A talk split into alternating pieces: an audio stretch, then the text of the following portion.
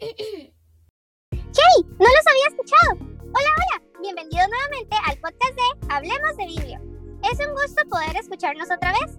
Hoy traemos el tema del primer encuentro en educación sobre organización de la información, invitación a la ponencia, desafíos en la capacitación para la implementación del modelo de referencia bibliotecaria, LRM RDA Tolkien.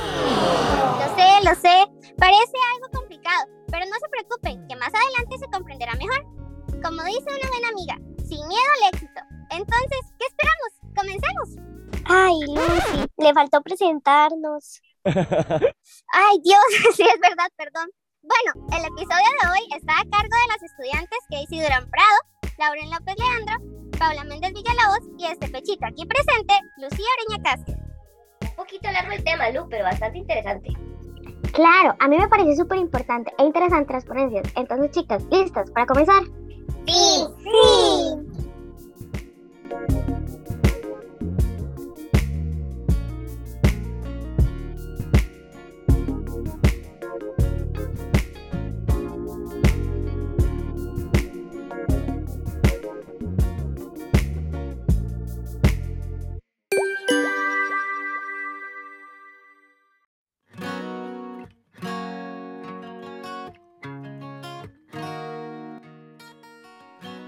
Gustaría empezar dando una pequeña introducción de lo que hablaremos. Como mencionaba el doctor Pablo Mora, la información cada vez tiene que ser más confiable, especialmente en América Latina, y por esta razón es importantísimo trabajar en los flujos de trabajo.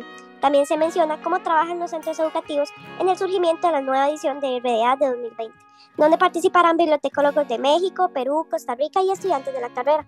Este podcast nos va a permitir saber cómo se enseñan las RDA y cómo se implementan desde una nueva visión de la organización de la información, desde otra perspectiva de cómo están los profesores enseñando.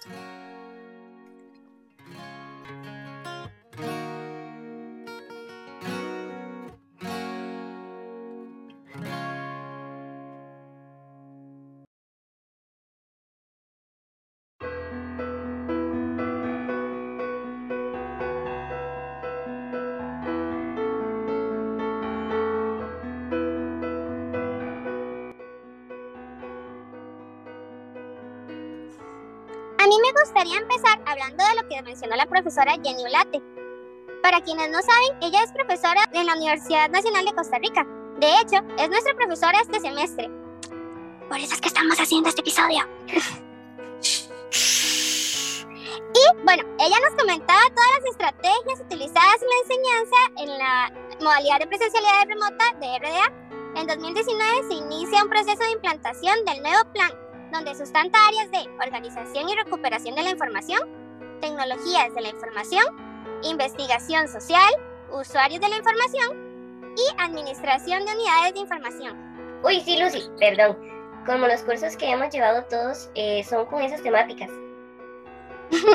sí, exacto, Lauren. Bueno, para seguir con la idea hubo una serie de cambios sostenibles como la pandemia, el contexto, desafíos e ideas. Claro, Lucy, todo eso fue un cambio grande debido a que había que tener dispositivos móviles. En mi caso, tú, me tocó comprar una computadora nueva. Sí, fue bastante el cambio. La ventaja fue que debido a esto nos volvimos más tecnológicos. Inclusive, la EFDI compró las licencias de RDA Toolkit para el personal y estudiantes. De hecho, cuando volvamos estas tecnologías nos van a funcionar mucho. Incluso cuando tengamos que hacer reuniones para los trabajos, teniendo más comodidad y ahorrando mucho tiempo. También aprendimos a usar Mark 21 en la web y aplicaciones como Drive, Jamboard, que es mi favorita, y Padlet. Para mí, en organización de la información, lo más importante siempre ha sido trabajar de forma colaborativa, como cuando hacemos las hojas de trabajo que las realizamos en conjunto, además de la resolución de las prácticas.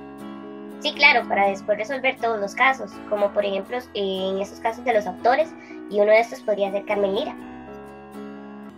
Chicas, pero no solo hablen de la una, qué amantes y fiebres a la universidad de nosotras. a mí me gustaría hablar de la Universidad Católica de Perú y lo que nos comentaba en la charla la profesora Ana María Talavera.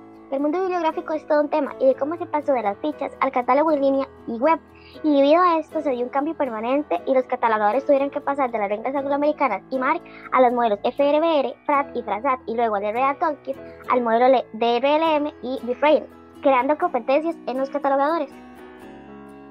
A mí lo que me pareció súper chiva fue lo que ella mencionó del Mercosur, que es el encargado de en América Latina de poner las normas de enseñanza.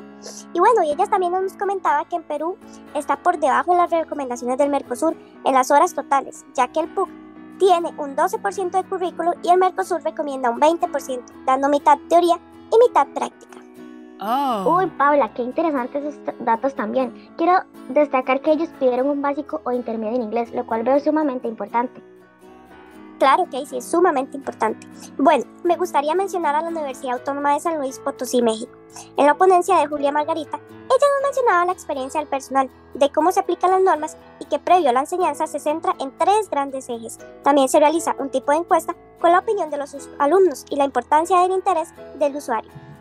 También ella mencionaba que se solicitan periodos de prueba de RA Toolkit para los estudiantes y no todos lo logran por no tener acceso y por motivos de equipo o problemas en el correo.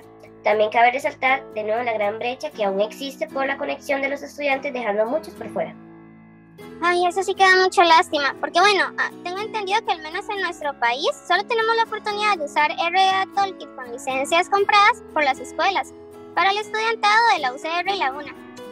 Y bueno, por otra parte, este, en la Universidad Autónoma de Chiapas, que en 2007 se replanteó bibliotecas en lugares marginales y había una tarea muy grande como estudiantes de resaltar entre los demás para encontrar las necesidades de la biblioteca. Sí, claro, Lucy. Y a mí lo que más me llamó la atención es que ellos tienen materias optativas donde les ayudan a reforzar MAR 21, RDA y me pareció algo sumamente innovador. Ojalá la UNA algún día haga algo así de tener materias optativas para nosotros. Uy, sí, sería buenísimo, porque a veces el tiempo es muy limitado en las clases.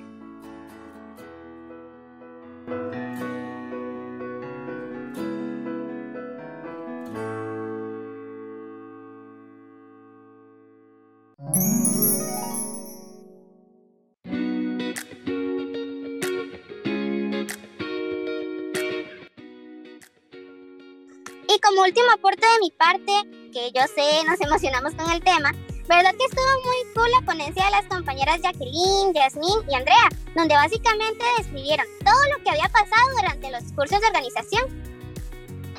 Sí, claro, desde que estuvimos con Loiret, la profesora Loiret. recuerdo que ella nos dio un manual impreso de la CRDA y todos queríamos el libro, lo recuerdo como que si fuera ayer. Y luego cuando empezamos a ver RDA Toolkit fue un boom, era súper fácil y sencillo en comparación con los PDFs que teníamos. Qué buenos tiempos para recordar cuando trabajábamos con monografías y revistas y hacíamos las hojas de trabajo y prácticas. Ahora bueno, en este nuevo curso de organización de recursos especiales, viendo los campos líder y de control, ya me inspiré. En resumen, las chicas hicieron un buen- una muy buena ponencia.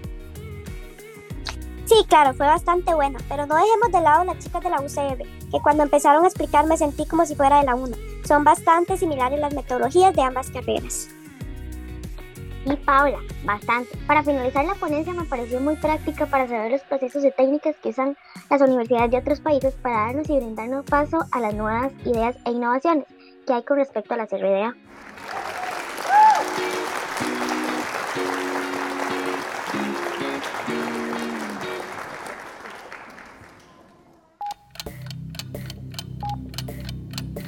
Chicas, chicas, hoy recuerden el tiempo. Creo que ya se nos acabó y bueno, será un honor para nosotras acompañarlos en el próximo episodio. ¡Chao!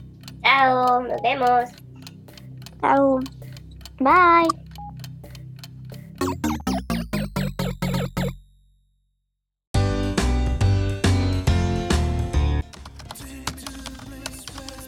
Ay, no. Nos dejé voces de Alvin y las ardillas en todo el episodio. Ah, ya que. down with a chin. Take me to the place where it's beer o'clock.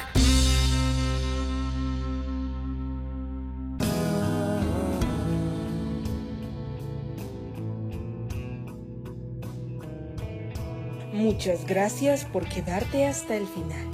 Hasta la vista, baby.